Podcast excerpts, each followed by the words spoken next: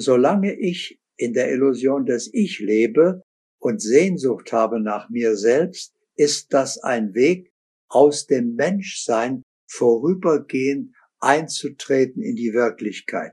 Die Betonung liegt auf vorübergehend. Die Wirkung des Pilzes oder was immer ich genommen habe, geht wieder vorbei und ich bin wieder in der Enge meines Bewusstseins. Yo, hey, hier spricht Jascha von Set und Setting und ich darf dich herzlich willkommen heißen zu dieser 30. Episode dieses Podcasts. Hier bei Set und Setting geht es vor allem um die Bewusstseinserweiterung. Doch nicht nur das, wie dir sicher auch schon aufgefallen ist, sprechen wir auch viel über Spiritualität, über das Bewusstsein an sich und auch viel über Psychologie. Und das möchte ich an dieser Stelle einfach nochmal sagen. Das hier ist zwar ein bewusstseinserweiternder Podcast, aber ich möchte immer mehr Themen abstecken und dir möglichst viel Mehrwert bieten, weil von der Information rein um die Psychedelik wirst du auf jeden Fall noch nicht das volle Potenzial aus dir herausholen können und das volle Potenzial aus solchen erweiternden Erfahrungen. Das ist natürlich auch, klar, die Theorie sehr, sehr wichtig in was für einem Set und Setting verwenden wir denn solche Erfahrungen. Und da gibt es ja verschiedene Ansätze. Jetzt gerade auch im therapeutischen Ansatz gibt's den psycholytischen Ansatz, es gibt den psychedelischen Ansatz, Bedeutet, das sind komplett unterschiedliche Methoden, wie wir solche erweiternden Erfahrungen für uns einsetzen können. Zum Beispiel bei der psycholytischen Therapie geht es darum, dass wir uns selbst analysieren, mit oder ohne Hilfe, bevorzugtweise natürlich mit Hilfe, und eine eher geringere Dosierung einsetzen. Andersherum, bei der psychedelischen Therapie geht es um höher dosierte Erfahrung, um spirituelle Erfahrung, um Einheitserfahrung, um das, was nicht mehr mit Worten verständlich gemacht werden kann. Genau solche Erfahrungen sind natürlich in Eigenregie ja nicht unbedingt zu empfehlen. Da kann wirklich einiges schiefgehen. Da empfehlen wir von Set und Setting definitiv ein sicheres Umfeld, eine professionelle Begleitung und das in einem Zustand des Vertrauens zu machen. Wenn du interessiert bist an einer solchen Erfahrung und an einem solchen Umfeld, das in einem solchen Umfeld machen zu können, dann empfehle ich dir jetzt das Set und Setting Retreat in Holland. Das findet dieses Jahr wieder statt und wird unter anderem von mir, von Isabel und weiteren professionellen Begleitern begleitet. Das heißt, wenn du eine solche Erfahrung mit mir gemeinsam und mit vielen anderen machen möchtest, dann schau mal bei uns auf der Website setandsetting-retreat.com vorbei. Link ist in den Show Notes dieses Podcasts. Und jetzt kommen wir zu meinem heutigen Gast, nämlich Kurt Tepperwein. Was er gesagt hat, was ich sehr interessant finde, dass es oft darum geht, erst sich selbst zu helfen und dann anderen zu helfen. Und ich glaube, das hat der gute Mann perfektioniert. Er ist nämlich schon 88 Jahre auf dieser Welt unterwegs und hat in den letzten Jahrzehnten vielen, vielen Menschen dabei geholfen, ihren spirituellen Weg zu finden. Falls du Kurt Tepperwein noch nicht kennst, dann wirst du ihn in dieser Set- und Setting-Episode auf jeden Fall kennenlernen. Ich stelle ihm alle möglichen interessanten Fragen, unter anderem natürlich auch, was er denn von Bewusstseinserweiterung hält. Er spricht darüber, wie der Verstand zu deinem Freund wird, der Bedenken äußert, aber wie es wichtig ist, dass wir das dann trotzdem nicht mehr als unsere Gedanken sehen, dass wir uns nicht mehr mit unseren Gedanken identifizieren, sondern unser Bewusstsein als erwacht sehen können oder es an sich erwacht ist. Es macht wirklich Spaß, Kurt Tepperwein einfach mal zuzuhören. Er hat wirklich eine ganz angenehme Art zu sprechen. Und ich bin mir sehr, sehr sicher, dass du bei dieser Episode einiges erfahren wirst und einiges hören wirst, das dir super viel Mehrwert bringen wird und eventuell den Kurs deines Lebens ändern wird. Und jetzt würde ich sagen, legen wir los. Ich präsentiere dir Kurt Tepperwein.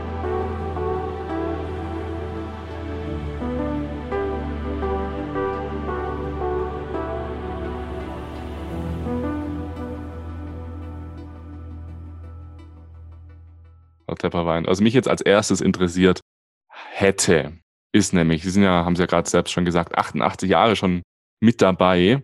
Und das finde ich schon interessant, dass Sie auch nach so einem, nach so einer Lebenszeit immer noch so motiviert sind, solche Interviews jetzt zum Beispiel zu geben. Ne? Also das ist ja auch nicht gerade, das macht man ja nicht alle Tage. Das kostet natürlich auch Energie und Zeit. Und da hat mich jetzt interessiert, was treibt Sie nach all der Zeit eigentlich noch an? Warum machen Sie das, was Sie machen? Also erstens mache ich es alle Tage. Ich habe jeden Tag Interview. Deswegen ja auch die Fülle auf YouTube.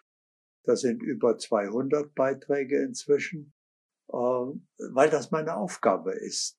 Das heißt also, äh, ich habe mein äh, den Besuch in der Schule Lebensschule Erde hier so eingerichtet, dass ich gerade den Menschen noch über den Wandel hinweg helfen kann, dem Wandel der Welt. Und äh, das geschieht eben, geschah bisher 30 Jahre lang mit Seminaren und Vorträgen, aber äh, durch Corona hat sich das jetzt intensiviert. Ich habe früher vielleicht 1000 oder 2000 Leute im Monat erreicht und jetzt erreiche ich 10.000 am Tag. Und äh, deswegen nutze ich natürlich diese Möglichkeit und kann dadurch meine Aufgabe sehr viel schneller und kompakter erledigen. Und das beste Instrument sind eben die Interviews, weil die verschiedenen Interviewer eben meine Aufmerksamkeit auf unterschiedliche Aspekte lenken, die mir gar nicht einfallen würden, weil die für mich äh, selbstverständlich sind. Und äh, das finde ich interessant und deswegen freue ich mich über diese Möglichkeit und werde das auch, ich bin noch zwei Jahre hier, also werde das also noch nutzen. Ich werde, nee, 91, drei Jahre bin ich noch hier. Und, äh, aber ich werde nicht bis zum Schluss Interviews geben. Aber jedenfalls dieses Jahr erst einmal äh, sicher und darauf freue ich mich. Aha, das ist ja schön, ähm, dass Sie Ihre Aufgabe da erfüllen. Da hätte mich natürlich jetzt interessiert, was ist denn die Aufgabe und woher kennen Sie Ihre Aufgabe? Äh, gut, ich lebe ja nicht als Mensch. Äh, die meisten identifizieren sich mit ihrer Kleidung, mit ihrem Menschsein, aber das ist nur unsere Schuluniform. Das heißt also, wir haben lange gelebt, bevor, bevor wir hier auf die Erde gekommen sind. Wir haben uns zu Hause irgendwann entschieden, die Schule des Lebens zu besuchen, um bestimmte Erfahrungen zu machen. Und äh, dann haben wir eben die Zeit gewählt, das Land gewählt, die Eltern, die Umstände, um unsere Lebensabsicht zu verwirklichen. Und äh, die Lebensabsicht ist dann eben auch die Aufgabe. Also ich will nicht nur, äh, die besteht immer aus zwei Teilen. Der Teil für mich, ich möchte bestimmte Erfahrungen machen, ich möchte meine natürliche Vollkommenheit immer bewusster und vollkommener erleben, aber in dem Maße, wie man sich als Aufgabe gelöst hat, kann man den Blick heben und sagen, okay, was kann ich für die Welt tun? Und dann kommt der zweite Teil der Aufgabe und ich bin natürlich äh, schon eine ganze Weile im zweiten Teil dieser Aufgabe, indem ich eben äh, sehe, dass die meisten anderen schlafen und äh, das natürlich nicht wissen, weil sie träumen, wach zu sein und glauben, das ist die Realität. Und dann kann ich ihnen eben helfen, aufzuwachen, weil das Leben beginnt eben erst in dem Moment, wo wir aufwachen. Hm, hm. Stellen Sie dann einen Wecker einfach für die Leute oder wie wecken Sie die Leute auf? Durch Fragen. Also ich würde nie jemand sagen, was der machen soll oder wie der sich verhalten soll, sondern ich frage dann natürlich, wer glauben Sie zu sein? Zum Beispiel, und dann würde der sagen, wie, wer glauben Sie zu sein? Ich bin ein Mensch wie alle anderen auch, ja? Bin irgendwann geboren worden, werden gelegentlich krank, mit der Zeit älter und irgendwann sterben. Wir müssen alle sterben. Sag ich, okay, das haben Sie wunderbar beschrieben. Das ist schon mal die Illusion. Ja, machen Sie sich einmal bewusst, wie sind Sie denn hierher gekommen? Sind Sie zufällig entstanden, weil Ihre Eltern dann äh, ein Kind sich gewünscht haben oder wie auch immer? Oder haben Sie irgendwann und so weiter? Also durch Fragen versuche ich, die Leute auf die Wirklichkeit zu führen, dass sie selber erkennen. Denn wenn ich Ihnen das sage, dann können Sie widersprechen. Dann können Sie sagen, ja, woher wollen Sie das wissen? Ob das stimmt, weiß man ja nicht. Aber wenn Sie selber dahinter kommen und selber das erkennen, können Sie das nicht gleichzeitig bezweifeln. Dann, dann ist das Ihre eigene Erfahrung, Ihr Erleben. Und das ist mein Weg, Sie aufzuwecken. Mhm. Ist es denn überhaupt möglich? Weil das ist ja immer so, dass beim Erwachen wer noch nicht überhaupt eine Ahnung hat davon, also wer nur die Theorie kennt, aber es noch nie gefühlt hat, was es bedeutet, ich nenne es jetzt mal bewusster zu werden und sich selbst zumindest kurzzeitig aus dieser Ich-Illusion ausbrechen zu können.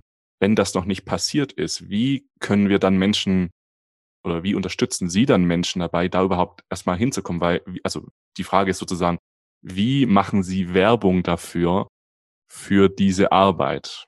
für das, was sie tun, für den Zustand, den die Menschen erreichen können? Okay, also äh, Werbung kommt bei mir nicht vor. Ich will niemanden bewegen, aufzuwachen, wenn er noch schlafen will. Ich möchte mhm. nur denen die Hand reichen, die gerne aufwachen möchten, aber den Weg noch nicht gefunden haben. Und äh, mein Einstieg ist ein einziger Schritt, können wir gerade machen. Ich mache mir also bewusst und jetzt nicht als Wissen speichern wie üblich, sondern gleich vollziehend erleben.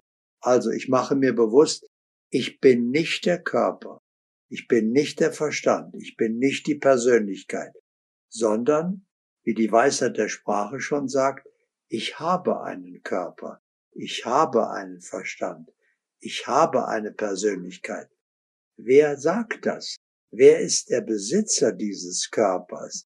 Ja, also verlagere ich einmal mein Bewusstsein von der Identifikation mit dem Ich, mit dem Körper, in den Besitzer dieses Körpers, der den bewohnt, der den benutzt. Und dann als dieser Besitzer verlagere ich einmal meine Aufmerksamkeit hinter den Körper und schaue einmal meinem Körper beim Leben zu. Schau, was macht der gerade? Mhm. Wie fühlt er sich? Was denkt mein Verstand? Und so weiter. Und damit ist schon alles passiert, denn das, was ich beobachte, kann ich ja nicht sein. Ich bin also der Beobachter und mein Körper, mein Verstand, meine Persönlichkeit ist der Beobachtete. Und damit habe ich sofort und zuverlässig die Identifikation mit der Illusion des Ich beendet. Und gleichzeitig ist noch ein Wunder ganz von selbst geschehen.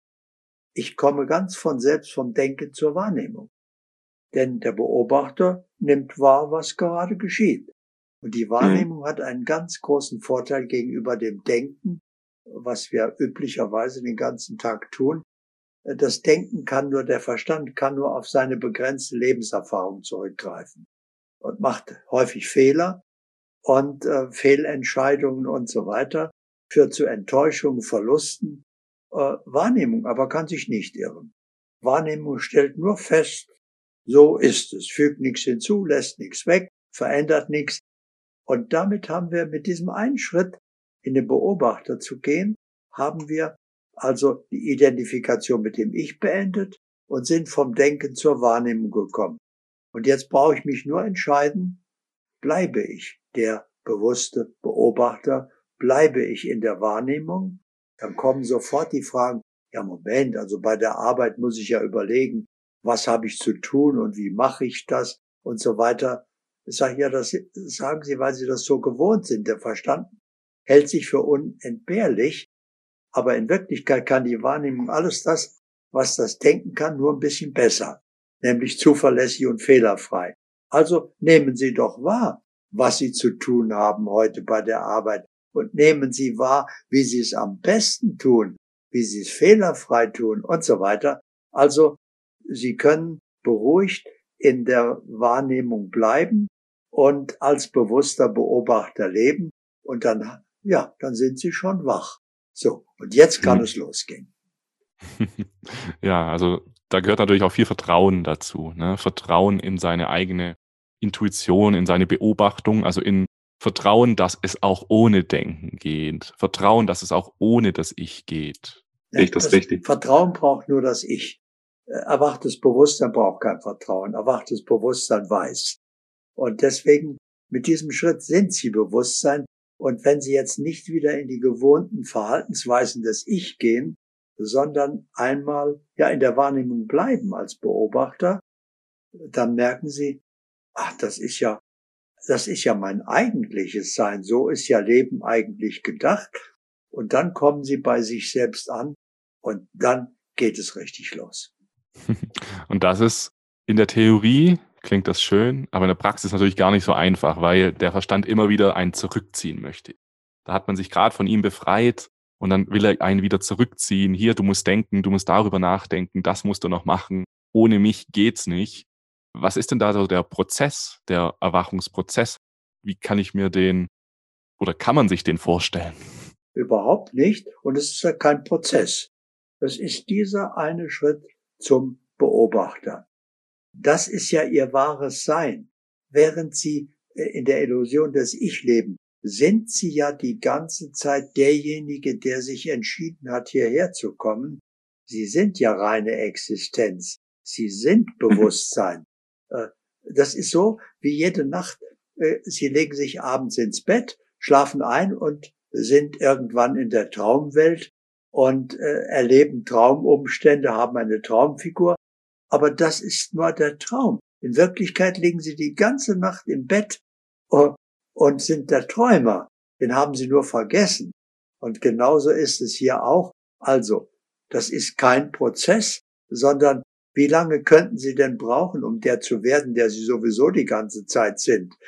Sie brauchen sich nur erinnern an den, dass Sie das ja sind und dass das andere die Illusion ist.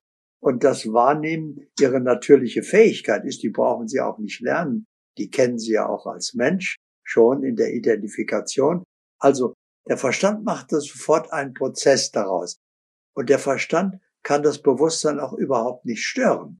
Denn in dem Moment, wo Sie den Stecker der Identifikation gezogen haben, haben Sie einen Verstand und der hat Einwände und Vorstellungen. Aber Sie, Bewusstsein nehmen wahr, ist nicht berechtigt. Plötzlich ist der Verstand wie Ihr Freund, der Bedenken äußert, aber das sind nicht mehr Ihre Bedenken. Das sind nicht mehr Ihre Gedanken, sondern Sie nehmen einfach wahr, stimmt das, was der sagt, was der befürchtet, und Sie nehmen wahr, ob das so ist. Und dann sehen Sie ja, dass es meistens nicht so ist. Und dann lassen Sie mhm. sich auch nicht mehr vom Verstand irritieren. Mhm. Also ich muss da trotzdem nochmal auf diesen Prozess nochmal kurz zurückkommen. also dieses, diese Ich-Identifikation erkennen. Also wir haben eben Gedanken und die werden von unserem Ich generiert. Und irgendwann passiert es eben, ob wir jetzt Meditation machen oder sonstige Praktiken, irgendwann erkennen wir, ja, diese Gedanken, das bin ja gar nicht ich. Und das hat dann zur Folge, dass ich das in meinem Alltag auch immer mehr erkenne, dass es von mir immer mehr wahrgenommen werden kann. Das ist aus meiner Erfahrung ja nicht so, zack, auf einmal bin ich jetzt erwacht und bin für immer perfekt glücklich und in der Wahrnehmung, sondern nur die Erkennung der Ich-Identifikation führt noch nicht zwangsweise automatisch zu einem Erwachen. So ist meine, mein Gefühl. Der bewusste Beobachter führt automatisch zum Erwachen. In dem Moment, wo Sie beobachten, und sich getrennt haben von der Illusion des Ich, sind sie bei sich selbst angekommen. Das ist wie das Erwachen morgens. Sie machen da auch keinen langen Prozess daraus wahrscheinlich, sondern äh, irgendwann wachen sie auf, wenn sie ausgeschlafen sind, und dann sind sie da. Und dann nehmen sie die Realität wahr und erkennen, ah, okay, dann ist der Traum zu Ende. Sie erinnern sich noch dran, sie sind noch mit einem Bein im Traum, aber sie sind mit dem anderen Bein in der Realität und wissen, okay, das war der Traum und das ist die Wirklichkeit. Da zieht sie nichts mehr in den Traum. Also da, da ist kein Prozess, sondern das ist Erwachen und dann wissen sie, wer sie sind. Und natürlich rutschen sie immer wieder in der Begeisterung, im Gespräch oder im Tun, ins Denken und in, weil das ja äh, gewohnt ist. Aber sie merken das sofort, weil Bewusstsein ist weit und Licht. Und das ist wie ein hell erleuchteter Raum. Und der Verstand, das Ich, ist wie ein halbdunkler Raum und ein kleiner Raum.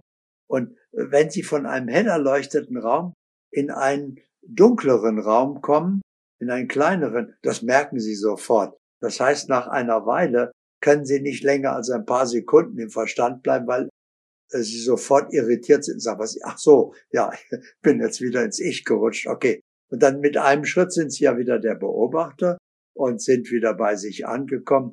Und dann passiert das immer seltener.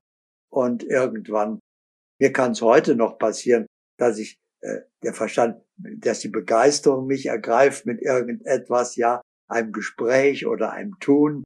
Und aber dann kommt sofort die Irritation, äh, dieses halbdunkle, enge, ah, ich, Moment, okay, wieder zurück. So, und jetzt das Gleiche nochmal als ich selbst. Hm, ja, kann ich, kann ich verstehen. Und das meinte ich auch mit äh, Prozess, mit Training. Es ist ja irgendwie auch Training zu erkennen. Ah, warte mal, da ist der Verstand. Okay, nee, das will ich ja gar nicht. Ah, warte mal, da ist der Verstand. Nee, raus. Und das ist natürlich schon so ein bisschen Training. Also heute würde ich dazu sagen, das hat einfach Achtsamkeitstraining, was wir eben auch durch Meditation auch irgendwo üben, so, ah, hier ist ein Gedanke, ah, hier ist ein Gedanke, das versuchen wir also die ganze Zeit zu erkennen. So ein bisschen den Bewusstseinsstrom uns nicht von dem wegziehen lassen, sondern ihn sozusagen zu, ja, zu erkennen und zu, äh, in ihm zu zerfließen. So könnte man das vielleicht sagen. Ja, aber sobald die Gewohnheit eben bei ihrem wahren Sein ist, nehmen sie Gedanken nicht mehr wahr, sondern nur, wenn sie ihre Aufmerksamkeit darauf richten. Ja, und mhm. normalerweise bleiben sie eben bei Bewusstsein und in der Wahrnehmung und sind im Jetzt, denn wahrnehmen können sie nur jetzt, sie können nicht vorhin wahrnehmen oder nachher. Also sind sie gleichzeitig dort, wo das Leben ist. Denn Leben ist auch nur jetzt. Sie können auch nicht vorhin leben und nachher, sondern nur jetzt, obwohl die, der Verstand, der turnt immer in der Vergangenheit rum, der hat eine schwere Kindheit gehabt oder macht sich Sorgen über die Zukunft. Bewusstsein mhm. kennt das nicht, Bewusstsein ist im Jetzt und tut das, was jetzt zu tun ist. Und wenn der Verstand sich mal meldet, wie ein Freund, wenn der was sagt, dann gucken Sie mal rüber, lenken Ihre Aufmerksamkeit darauf und hören und gehen wieder in die Wahrnehmung und gucken, stimmt das, was der gerade gedacht hat, was der gesagt hat, wie wenn ein Freund Bedenken äußert. Sie haben was vor, sind begeistert und erzählen dem das und der sagt, ja, aber ob das klappt und du weißt ja, da kann so viel passieren und Sie bleiben aber in der Wahrnehmung und stellen fest, sind die Bedenken berechtigt. Kann ja sein, dass der mich aufmerksam macht auf was Wichtiges und dann nehmen Sie mhm. wahr, nee, die Bedenken sind überhaupt nicht berechtigt, das passiert ja gar nicht, das ist nur seine Vorstellung. Okay, danke, dass du mich aufmerksam machst, aber meine Wahrnehmung sagt, n -n, äh, kommt nicht so. Sie haben gerade noch erwähnt, ähm, schwere Kindheit. Ne? Manche, manche Verstände haben es schwieriger, manche haben es leicht aufgrund ihrer Lebenserfahrung.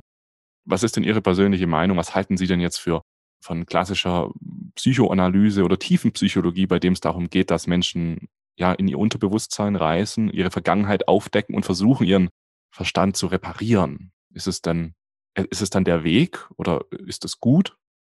Das ist überhaupt kein Weg. Wir müssen immer unterscheiden. Es gibt äh, für alles die kleine und die große Lösung. Die kleine Lösung ist das, indem ich das aufarbeite und mich mit meiner Vergangenheit auseinandersetze. Aber das ist für mich, für ein erwachtes Bewusstsein so, als ob sie ihre Gefängniszelle, die Gefängniszelle des Ichs, sich ein bisschen gemütlicher machen. Gardinen an die vergitterten Fenster machen, Blümchen auf den Tisch stellen. Aber äh, das äh, löst das Problem nicht, sondern äh, indem sie sich wieder damit auseinandersetzen, wärmen sie das wieder auf und setzen eine neue Ursache. Äh, das ist, wie gesagt, nur eine vorübergehende Hilfe. Äh, die eigentliche Lösung ist Stecker ziehen, bin ich nicht, wie ein Albtraum, den Sie haben. Wenn Sie aufwachen, müssen Sie da nicht diese Albtraumgeschichten lösen, sondern das erledigt sich.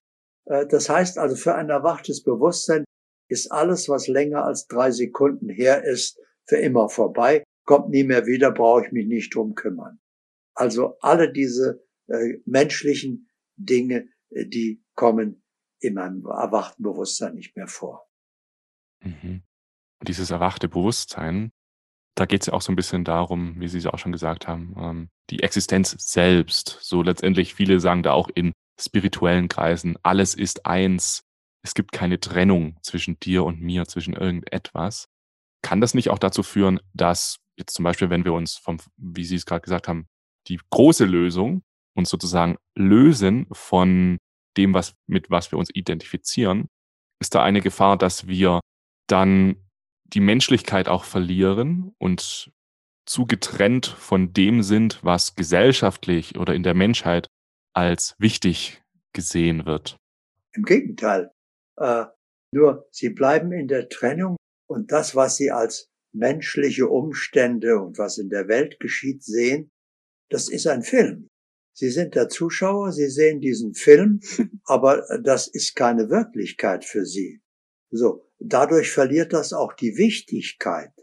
Und wenn Sie sagen, ob wir unsere Menschlichkeit verlieren, ich glaube ja, vollkommen, aber wir gewinnen unsere natürliche Göttlichkeit. Äh, und tatsächlich ist ja alles eins. Machen wir uns bewusst, alles, was wir sehen, ist Realität ist Illusion. Noch nie hat jemand Realität gesehen.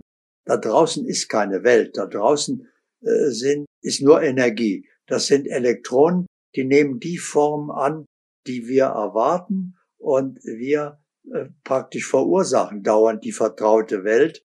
Also in Wirklichkeit gibt es nur die Quelle, den Ursprung, das eine Sein, aus dem alles ist. Das ist die einzige Wirklichkeit.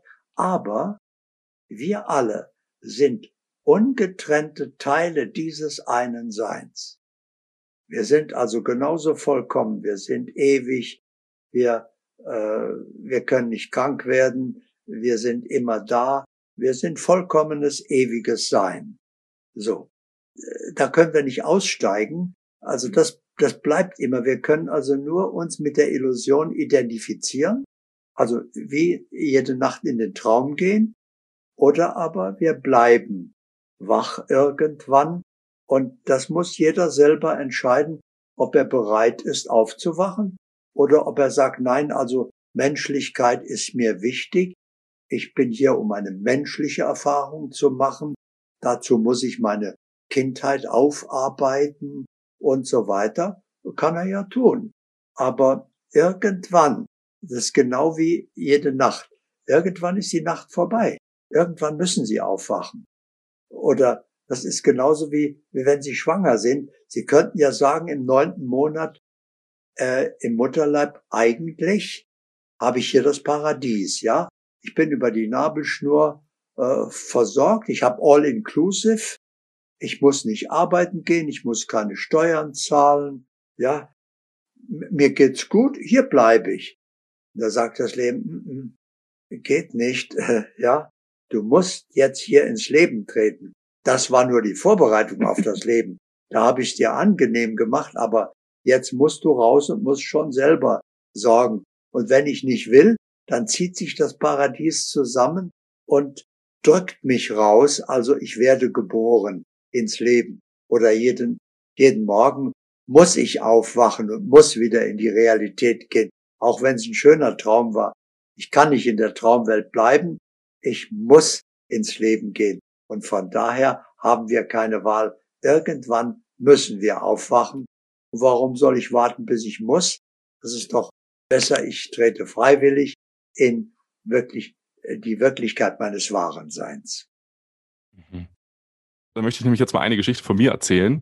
Äh, bin ich mal gespannt, äh, was da, ob Sie da auch so eine Geschichte haben. Ich, ja, ich bin ja in, im Thema der Bewusstseinserweiterung mehr drin und habe da einige Erfahrungen gemacht und eine der prägnantesten Erfahrungen, die ich gemacht habe, war eben so eine, wir würden es vielleicht Gottes Erfahrung nennen. Ich beschreibe Ihnen das mal. Es hat sich für mich so angefühlt, als ob mein, mein Bewusstsein, mein Selbst sich plötzlich erweitert und über die Grenzen meines Körpers hinweggeht, über die Grenzen des Gebäudes, über die Grenzen der Insel, auf der ich damals war, über die Grenzen von allem und irgendwann das ganze Universum eingenommen war und mein Ich war sozusagen das ganze Universum und sozusagen die Non-Dualität die eingetreten ist. Ne? Ich kann da gar nicht sagen, ich war, sondern es war einfach non-dualität. Es war einfach. Es war einfach. Und diese Erfahrung hat mich auch ein bisschen mehr so auf diesen Weg des Erwachens gebracht, hat mir so gezeigt, was, was, um was geht's hier eigentlich? So, jetzt habe ich so ein bisschen mehr kapiert, so, um was es hier geht. Und meine Frage wäre da, haben Sie auch solche Erfahrungen mal gemacht? So, so, solche Einheitserfahrungen? Oder wie war bei Ihnen der, so der Prozess? Gab es da auch so einzelne Momente, äh, was Sie da beschreiben, ist der normale Zustand eines erwachten Bewusstseins. Ständig. Das heißt also, mhm. Bewusstsein kann man nicht erweitern. Wir machen diese Erfahrung der Erweiterung, aber in Wirklichkeit ist das nur der Grad des Erwachens. Wir sind allumfassendes Bewusstsein. Wir sind eins mit dem einen. Das ist unser Normalzustand. Wir sind nur eingeschränkt durch das Menschsein in diese begrenzte Existenz scheinbar und unsere Lebensabsicht ist es hier genau das, zu uns zu erwachen und wieder in der Grenzenlosigkeit unseres wahren Seins zu leben. Das ist nun mal die Wirklichkeit. Und Sie können daraus einen Prozess machen oder Sie erkennen von einem Moment, egal durch welchen Auslöser, ich bin allumfassend, ich bin das eine Sein, ich bin die Quelle. Das heißt, die scheinbare Trennung mit dem anderen, dem Gegenüber, äh, wie die Tibeter sagen, Tatwamasi, du bist ich.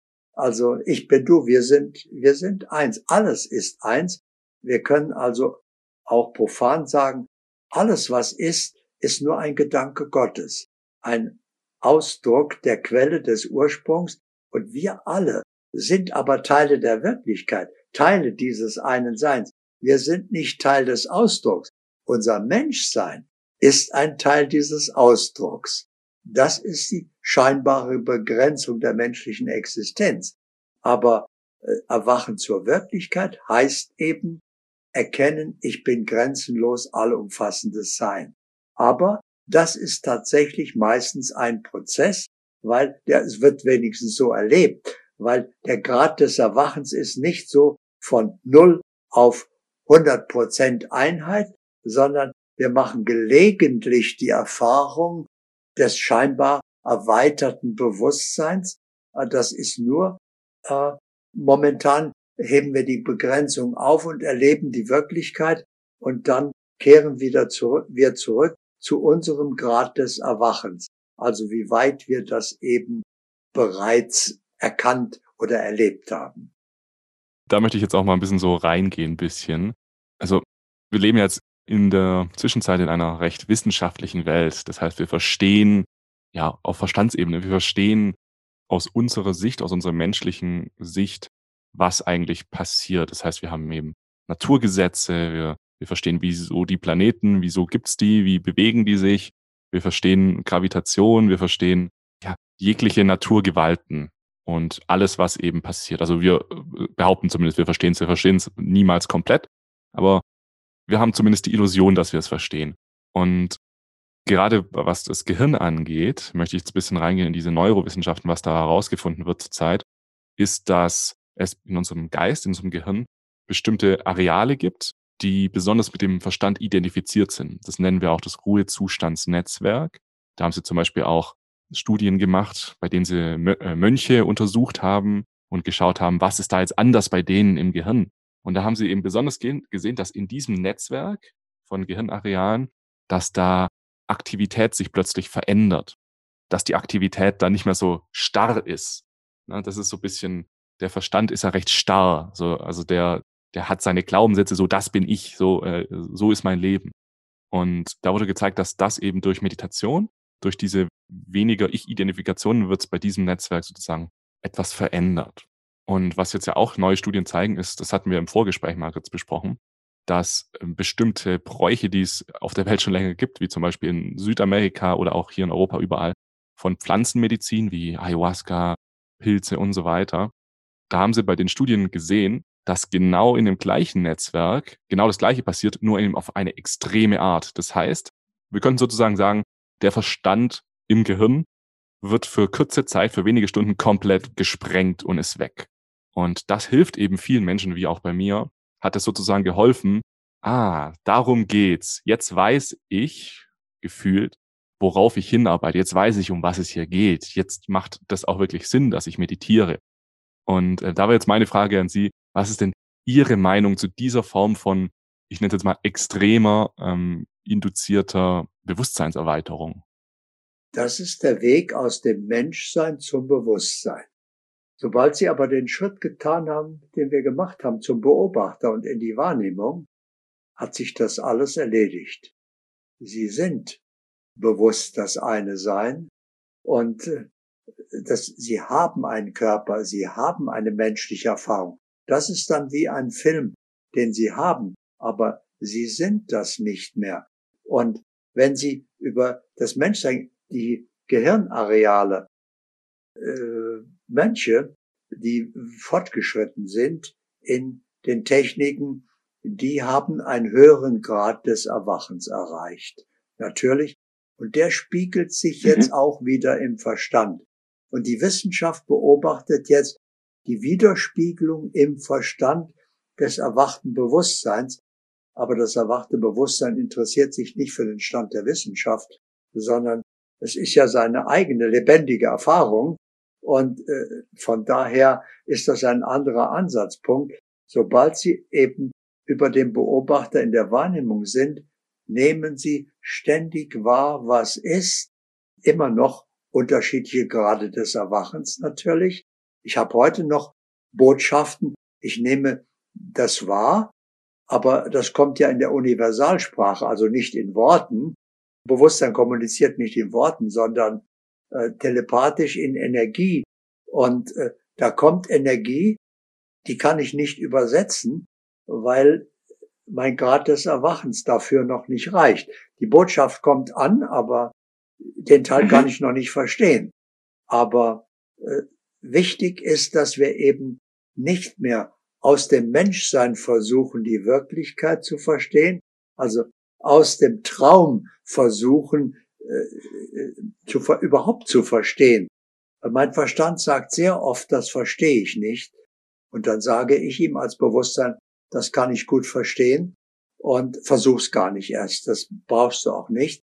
Ja, äh, spielt keine, das geht nicht, weil was der Verstand mit seiner begrenzten Erfahrung nicht erfassen kann, das kann er eben nicht verstehen. Und dann macht er oft einen Fehler, sogar meistens, und sagt, alles, was ich nicht verstehe, ist nicht existent. So. Also das ist esoterische Spinnerei mit dem erweiterten Bewusstsein. Äh, sowas gibt's nicht, habe ich, hab ich ja noch nie erlebt. Also das, das ist einfach nicht existent. Und dann wissen Sie, okay, der ist noch in diesem Grad des Erwachens, wo er versucht mit dem Verstand das zu erfassen. Aber das begrenzte Werkzeug Verstand kann die Grenzenlosigkeit des Seins nicht erfassen. Es kann sich nur ein Bild machen davon, was überhaupt Ewigkeit ist, was Grenzenlosigkeit ist. Das heißt, es sieht nicht die Wirklichkeit, sondern es macht sich ein Bild, damit er es begreifen kann.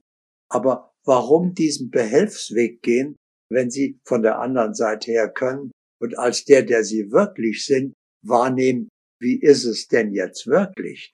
Und wie hängt das zusammen? Und, und dann brauchen Sie nicht mehr verstehen, sondern Sie erleben es ja. Mhm. Und dieses Verstehen, das ist eben genau das. Also, das ist halt meine Erfahrung.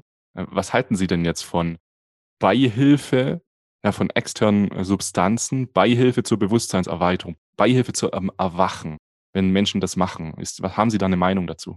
Natürlich. Solange ich in der Illusion des Ich lebe und Sehnsucht habe nach mir selbst, ist das ein Weg aus dem Menschsein vorübergehend einzutreten in die Wirklichkeit. Aber das ist, das, die Betonung liegt auch vorübergehend. Die Wirkung des Pilzes oder was immer ich genommen habe, geht wieder vorbei und ich bin wieder in der Enge meines Bewusstseins. Also äh, ist das die kleine Lösung. Ich habe mal probiert, wie es ist, wenn ich wach wäre, anstatt wach zu werden. Und als der Beobachter in der Wahrnehmung bin ich wach und da kann ich den Grad meines Erwachens ständig erweitern und da geht es viel rasanter vorwärts. Also ich würde nicht aus dem Menschsein versuchen, äh, das zu tun, sondern ich gehe lieber über das Bewusstsein, weil das der Weg der Wirklichkeit ist. Und dann geht's viel schneller mhm. und leichter. Und dann brauchen Sie keine Substanzen, sondern äh, Ihr erwachtes Bewusstsein ist die erweckende Substanz. Mhm, mhm. Und das ist auch das, was wir vorhin ja gesprochen hatten mit Theorie und Praxis. Es ist halt schwierig. Viele, die vielleicht jetzt auch zuhören, fragen sich, ja, was reden die da die ganze Zeit mit Erwachen hier? So, keine Ahnung. Und das ist eben das Schöne aus meiner, also das ist einfach mein Weg. Durch dieses einmalige Reinspickeln, so einmal reinschauen, ah, das hilft voll. So, das hilft, wenn ich weiß, um was es geht. Das hilft einfach extrem. Ja, Sie kennen das Ziel. Sie waren schon mal zu Hause. Und dann wissen Sie, wie es ist. Und dann muss es aber umso, stelle ich mir jetzt vor, umso beengender sein, wenn ich dann wieder zurückgehe in mein Menschsein, äh, wo ich, wo die Tür doch offen ist. Ich kann doch jederzeit eintreten in die Wirklichkeit meines wahren Seins über den Beobachter und über die Wahrnehmung. Ich kann noch einen Schritt weitergehen, äh, können wir auch mal, ist auch nur ein Schritt, nämlich äh, online sein, nenne ich das. Äh, das heißt einfach, äh, ich erinnere mich wieder als erwachtes Bewusstsein, ich bin ja ein ungetrennter Teil der Quelle, des Ursprungs. Also ich brauche nur, mir zu helfen, in der Imagination mein Scheitelchakra zu öffnen, weit werden zu lassen unendlich weit, so dass das ganze Universum mein Wahrnehmungsraum ist. Dann, das hat mit Denken nichts mehr zu tun, äh, nur der Verstand denkt, sondern sie sind in der Wahrnehmung, und das ist der Unterschied. Solange sie der Beobachter sind, sind sie in der individuellen Wahrnehmung als diese scheinbare Begrenzung, als das Individuum, als das individualisierte Bewusstsein, als dieser Teil des einen. Da können Sie nur das wahrnehmen, was Sie aus Ihrer Perspektive wahrnehmen können, was Sie erkennen können. Aber wenn Sie jetzt das ganze Universum als Wahrnehmungsraum haben, sind Sie unter universellen Wahrnehmung, dann können Sie wahrnehmen, was vor tausend Jahren war oder in hundert Jahren sein wird oder in Australien gerade zur Jetztzeit geschieht oder was auch immer. Sie können alles wahrnehmen und das ist auch nur ein Schritt, weil das äh, die Tür ist offen für ein erwachtes Bewusstsein. Sie können also genauso eintreten in die universelle Wahrnehmung, weil sie das ja sowieso die ganze Zeit sind. Sie sind ja ein ungetrennter Teil des einen. Sie müssen also gar nichts verändern. Und das braucht auch keine Zeit, denn wie lange könnten Sie brauchen, um der zu sein, der Sie sowieso sind? Sie erinnern sich nur. Und das ist Ihre Entscheidung, wann Sie bereit sind, zu welchem Grad des Erinnerns. Das ist die scheinbare Erweiterung Ihres Bewusstseins. Das ist immer grenzenlos gewesen. Die Erweiterung ist nur, wie weit der Scheinwerfer Ihrer Erkenntnis reicht. Mhm. Mhm. Könnte es auch einfach sein, dass das, was wir alles glauben, was Erwachen bedeutet, dass das Zersprengen der Ich-Illusion, dass das, worüber wir hier sprechen, dass das auch nur Illusion ist, dass wir eigentlich komplett in, ähm, soll ich das sagen, dass unser Gehirn eigentlich alles nur halluziniert. Das stellt sich der Verstand so vor. Aber überlegen Sie mal, haben Sie irgendwann schon mal morgens, nachdem Sie aufgewacht sind, gedacht, ja, da eben war ich im Traum, jetzt bin ich in der Realität, aber vielleicht ist das auch Traum. Und das ist gar nicht wirklich, wo ich jetzt bin. Vielleicht gibt's mich gar nicht, vielleicht bilde ich mir das nur ein.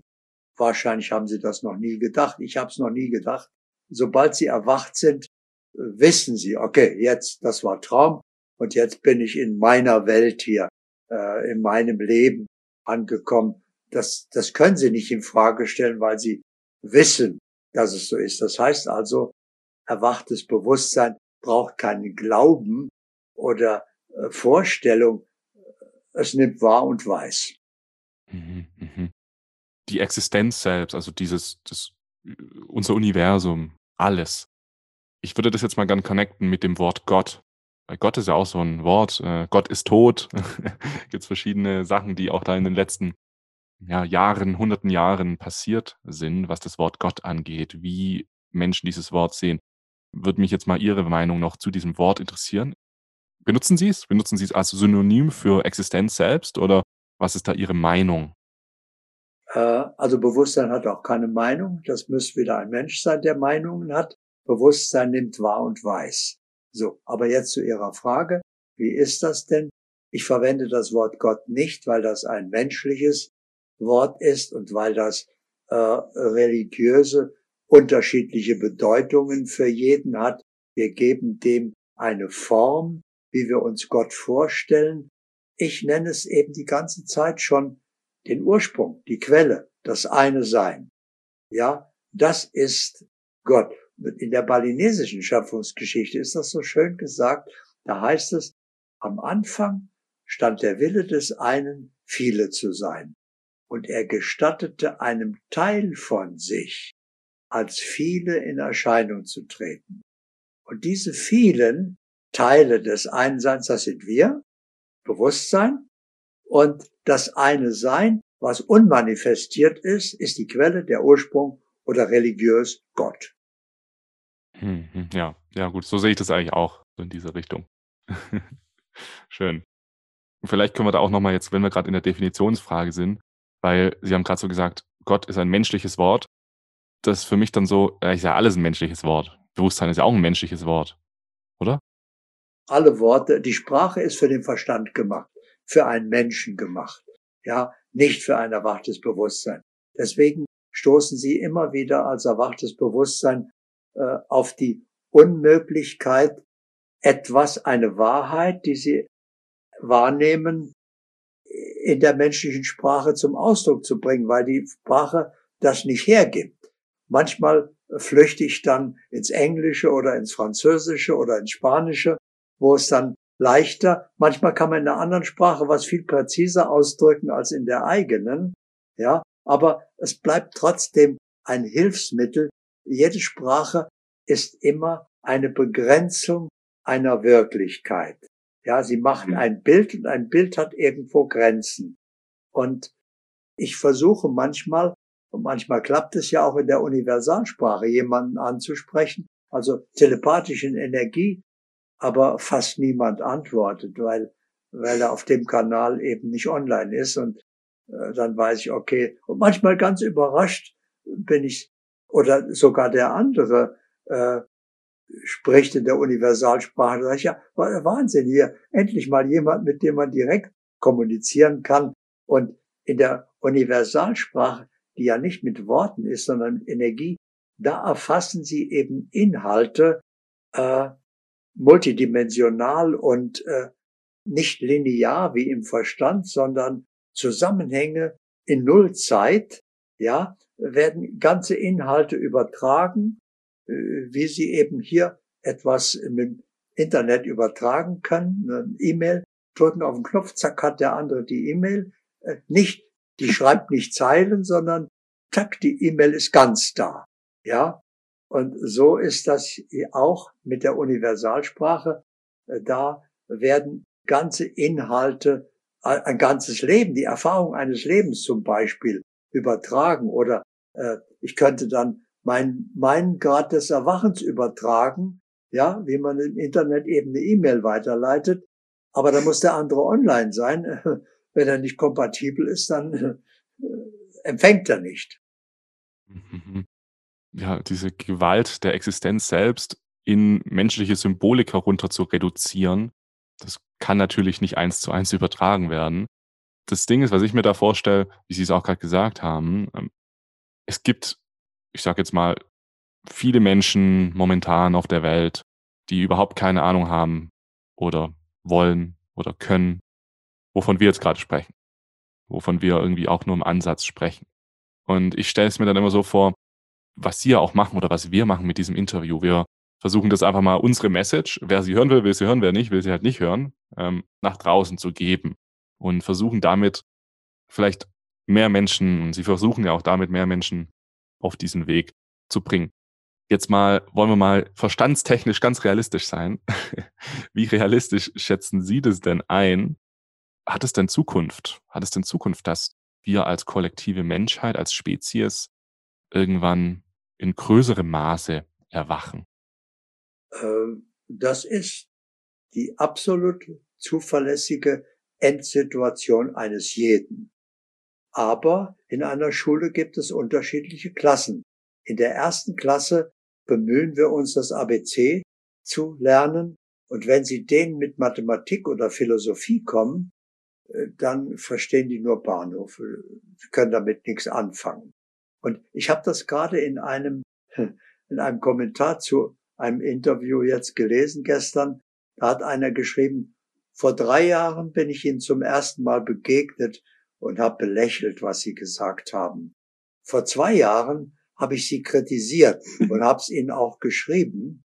Vor einem Jahr habe ich sie für einen Fantasten gehalten und heute weiß ich, dass es genauso ist, wie sie sagen. Weil er eben auch erwacht ist und, und weil er es versteht. Aber natürlich, solange er versucht mit dem Verstand daran zu gehen, an einen Inhalt, den er nicht begreifen kann, ist er für ihn Spinnerei. Das ist verständlich. Und das müssen wir einfach wissen, dass hier verschiedene Klassen sind, aber auch die, die jetzt mit null Ahnung in die erste Klasse eintreten, werden irgendwann das Abitur machen. Sprich, äh, sie würden es als menschliche Erfahrung Erleuchtung nennen. In Wirklichkeit ist das nur erwachtes Bewusstsein. Das, was sie die ganze Zeit waren, werden sie stufenweise immer mehr gewahr, bis sie wieder ganz wahrnehmen und dann sind sie für die anderen erleuchtet, für sie sind sie einfach nur erwacht. Gerade bei diesem Thema, ähm, wenn jetzt mehrere Menschen erwachen, Menschen kommen ins erwachte Bewusstsein oder äh, entdecken das erwachte Bewusstsein in sich, was da oft als Phänomen auftritt. Ich meine, das kennt wahrscheinlich auch jeder so ein bisschen, der sich irgendwie damit beschäftigt. Du kriegst schnell so diesen Eindruck, ah ja, ich hab's verstanden. Die anderen haben es noch nicht verstanden, ich hab's verstanden. So, weil wir einmal eben mit dem Fuß da reingetreten sind und dann sozusagen ein bisschen so in beiden Welten stehen und das Gefühl bekommen, unweigerlich, also unser Verstand identifiziert sich mit dem Erwachen, so könnten wir das sagen. Das heißt, unser Verstand denkt, ich bin erwacht. Das nennen wir ja auch in Fachkreisen das Spiritual Bypassing, also die Umgehung der eigenen Herausforderungen, einfach indem wir sagen, ich bin erwacht. So. Haben Sie sowas schon mal erlebt und wie würden Sie damit umgehen? Ich würde sagen, wenn Sie das so erleben, dann ist das Ihre Realität und dann ist das völlig in Ordnung. Ja, der Verstand muss damit umgehen. Er kann sich nur innerhalb seiner Grenzen bewegen. Erleuchtung, Erwachen ist außerhalb seiner Grenzen. Also macht er sich ein Bild davon, wie das sein könnte. Aber solange jemand so im Verstand ist, äh, ist er nicht mein Publikum und äh, ist es auch nicht meine Aufgabe, den zu wecken, sondern äh, wenn Sie einen Schläfer wecken, der wird nur unwirsch reagieren, der will nicht geweckt werden. Ja, das heißt also, in den ersten Klassen äh, sollten Sie denen nicht zum Beispiel mit Quantenmechanik kommen. Äh, der würde mit dem Wort nichts mal an, nicht mal was anfangen können. Oder in einer fortgeschritteneren Klasse macht er sich dann eine Vorstellung von Quantenmechanik. Aber als erwachtes Bewusstsein erfasst er, was das wirklich bedeutet. Dass das eigentlich alles ist, alle unsere Erfahrung ist basiert auf Quantenmechanik. Und, aber wie gesagt, der Verstand kann damit nichts anfangen. Die Wissenschaft kann damit nichts anfangen, weil sie mit dem Verstand rangeht. Die kann also nur in diesem begrenzten Rahmen versuchen, sich ein Bild zu machen von der Wirklichkeit. Also, worum es geht, ist, entweder Sie wollen, sind bereit zu erwachen oder Sie schlafen weiter. Ich will niemanden wecken. Ja, aber wenn Sie halb wach sind, aber noch nicht ganz wissen, wie sie und immer wieder im Verstand und versuchen, dann kann ich ihnen helfen, da, dass sie das eine Bein auch noch aus der Ich-Identifikation rausziehen und ganz beim Erwachen ankommen, dann sind sie nicht gleich zu 100 Prozent erwacht, sondern sie sind dann entsprechend ihrem Grad des Erwachens erfassen sie die Wirklichkeit. Aber dann sind sie überhaupt erstmal in der Wirklichkeit. Vorher ist das ein Traum und jemanden, der im Traum ist, mit dem über Traum diskutieren, wie wird man im Traum mhm. erfolgreich oder wie wird man im Traum gesund, das erscheint mir müßig, weil wenn er aufwacht, ist der Traum sowieso vorbei. Ob es ein Albtraum oder ein schöner Traum war, spielt dann keine Rolle mehr. Also mit Träumen befasse ich mich nicht und mit Träumern auch nicht, sondern äh, ich bin für die da, die bereit sind zu erwachen, die schon erste Erfahrungen mit dem Erwachen gemacht haben und jetzt aber weiter wollen und dann eben nicht mehr äh, versuchen, über den Verstand äh, dahin zu kommen oder über Substanzen oder was, sondern über den Beobachter, über die Wahrnehmung, über die universelle Wahrnehmung, über das Online-Sein, wieder eins mit der Quelle und dann wissen Sie ja, das ist mein Ursprung. Das bin ich wirklich. Okay, jetzt bin ich bei mir angekommen. Und sobald Sie in der Wahrnehmung sind, enden ja auch alle Fragen des Verstandes, weil äh, wenn, wenn Sie eine Frage hätten, haben Sie ja sofort die Wahrnehmung, wie es ist. Also die Frage erledigt sich sofort durch die Antwort, die Sie wahrnehmen.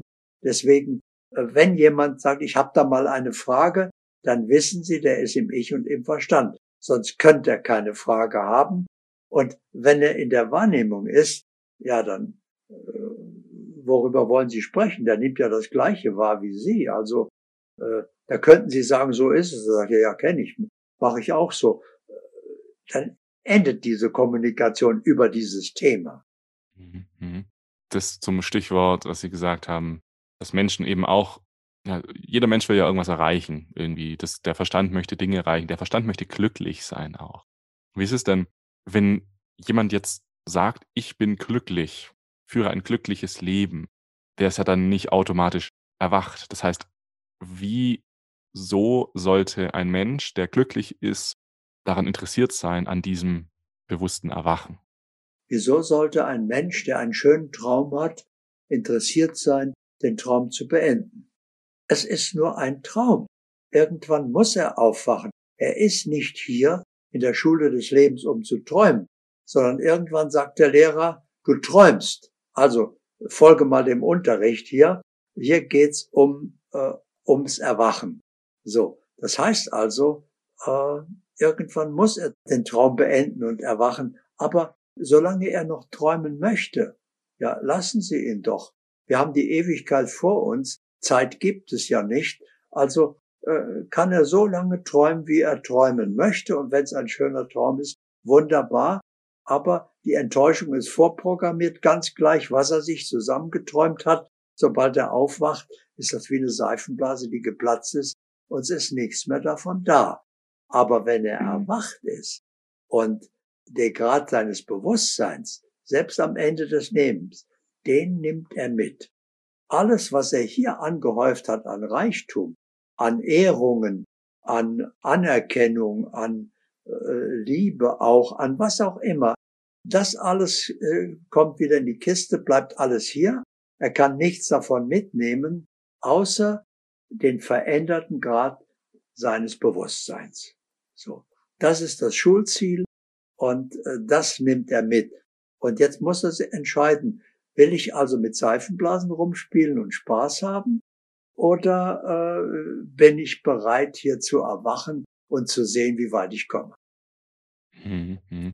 Ja, das ist so das, worauf ich auch raus wollte. So dieses Erwachen. Also ich persönlich behaupte von mir, dass ich weiß, worum es geht.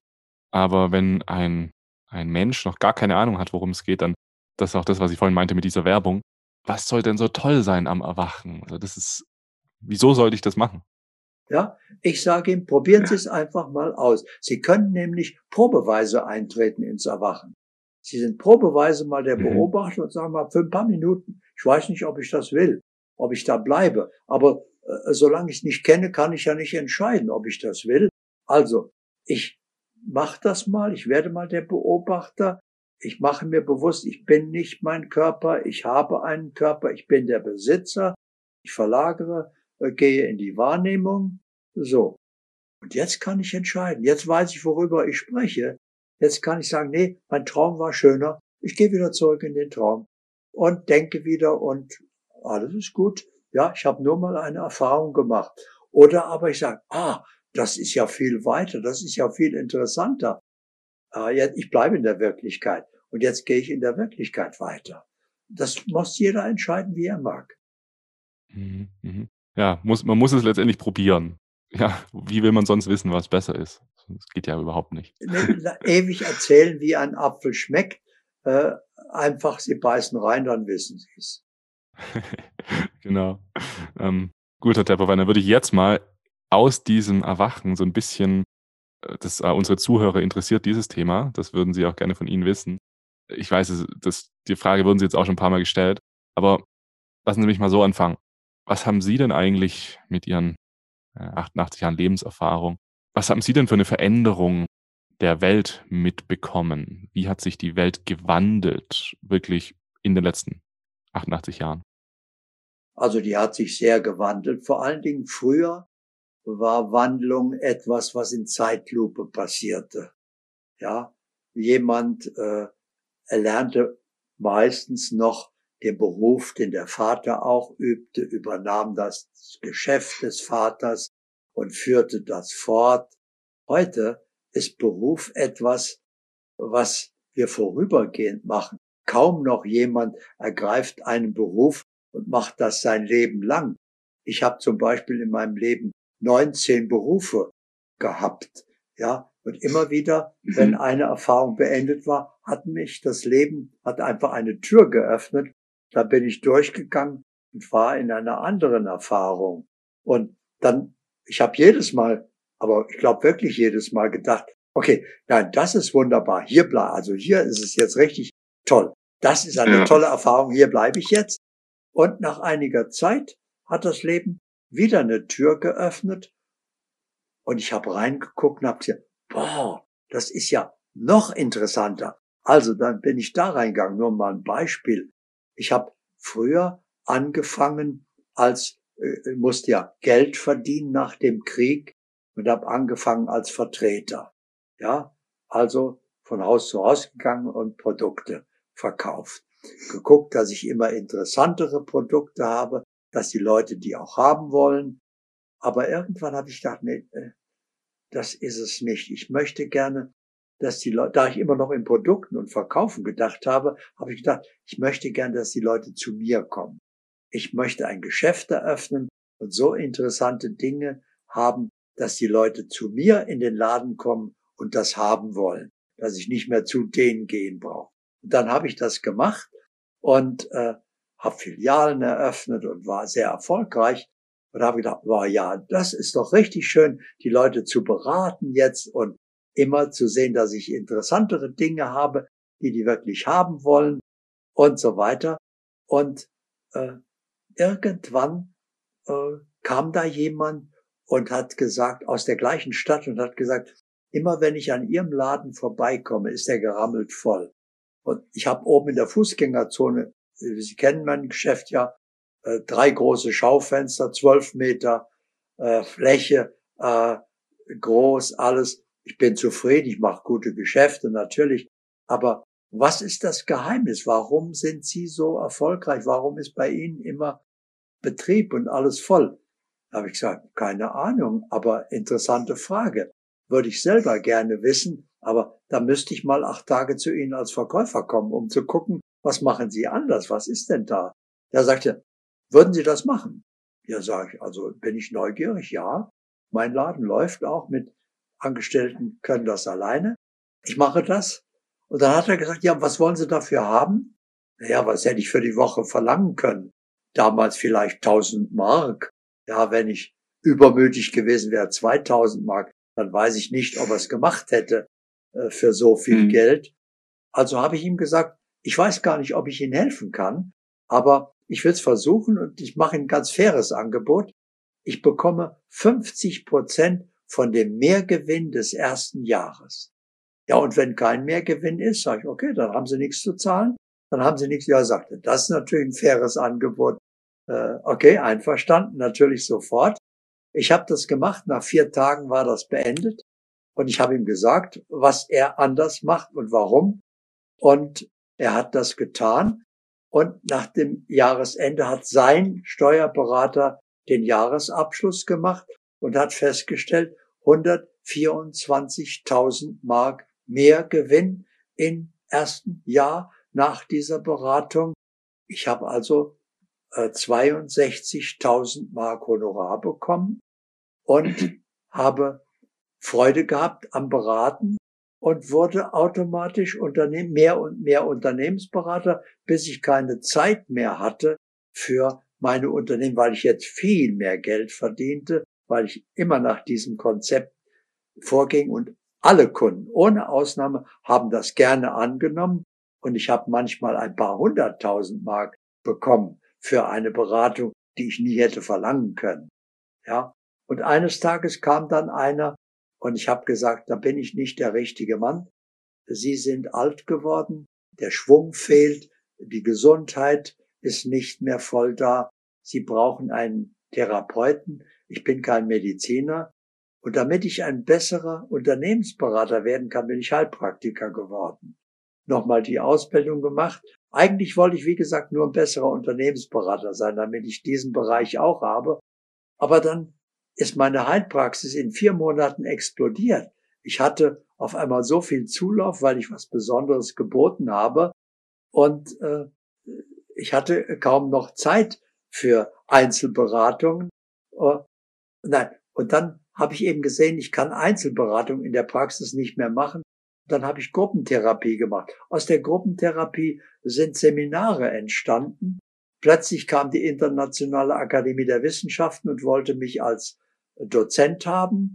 Und dann war ich 34 Jahre dort bei denen Dozent weltweit, habe überall in aller Welt Jedes Wochenende war ich im anderen Land und äh, auch in Mexiko, in, in Ägypten, in Kapstadt, in Thailand, in Indien, überall, jede Woche woanders, war toll. Tolle Erfahrung, ganz wunderbar.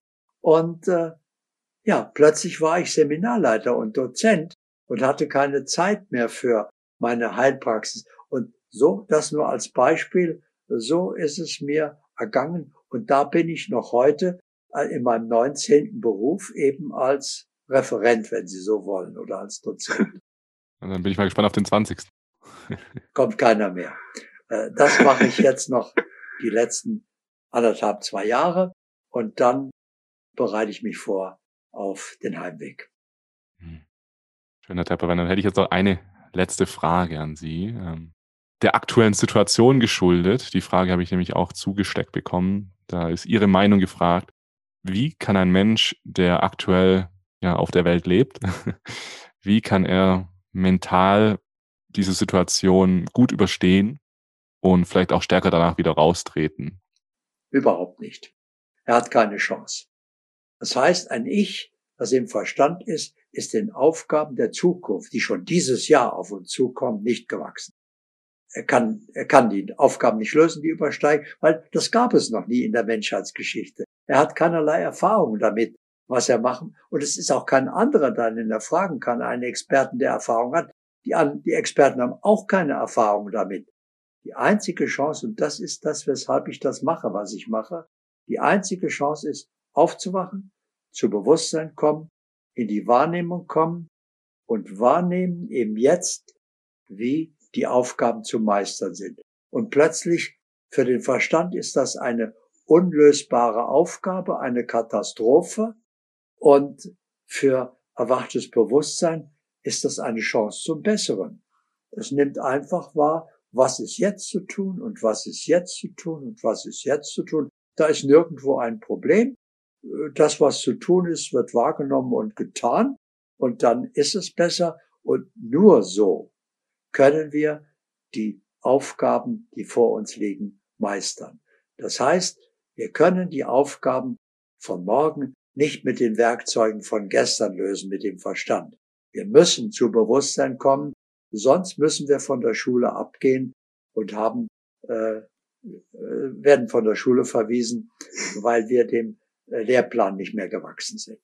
Das ist sehr schwer, aber das Leben sagt, ich habe lang genug Geduld gehabt. Jetzt äh, musst du dich entscheiden. Also äh, es passiert ja nichts. Entweder du schaffst den Sprung, dann gebe ich dir eine Unterstützung mit dem neuen Lehrplan für dein erwachtes Bewusstsein, oder äh, du kannst oder willst nicht erwachen. Okay, dann äh, kannst du dem Lehrplan nicht folgen hier, dann musst du nach Hause gehen und dir eine andere Schule suchen die äh, auf deiner Ebene ist. Also das geschieht genau in diesem Jahr jetzt. Im Hier und Jetzt, so wie Eckhart Tolle das sagt. Jetzt. Ja. Gut, das war ein schönes Schlusswort. Vielen Dank für dieses Interview. Danke, dass Sie sich die Zeit genommen haben. Und äh, ja, Dankeschön. Ich bedanke mich für die Einladung, bedanke mich für interessante Fragen, bedanke mich natürlich auch für Ihre Offenheit. Allerdings haben Sie es ein bisschen leichter als die meisten, Sie wissen schon, wovon wir sprechen und können jetzt vielleicht den anderen helfen, weil sie auch noch verstehen im Verstand, äh, wo die stehen und was die brauchen, dass sie denen äh, die Schritte anbieten können, die die brauchen, um zu Bewusstsein zu kommen. Dankeschön. Ja.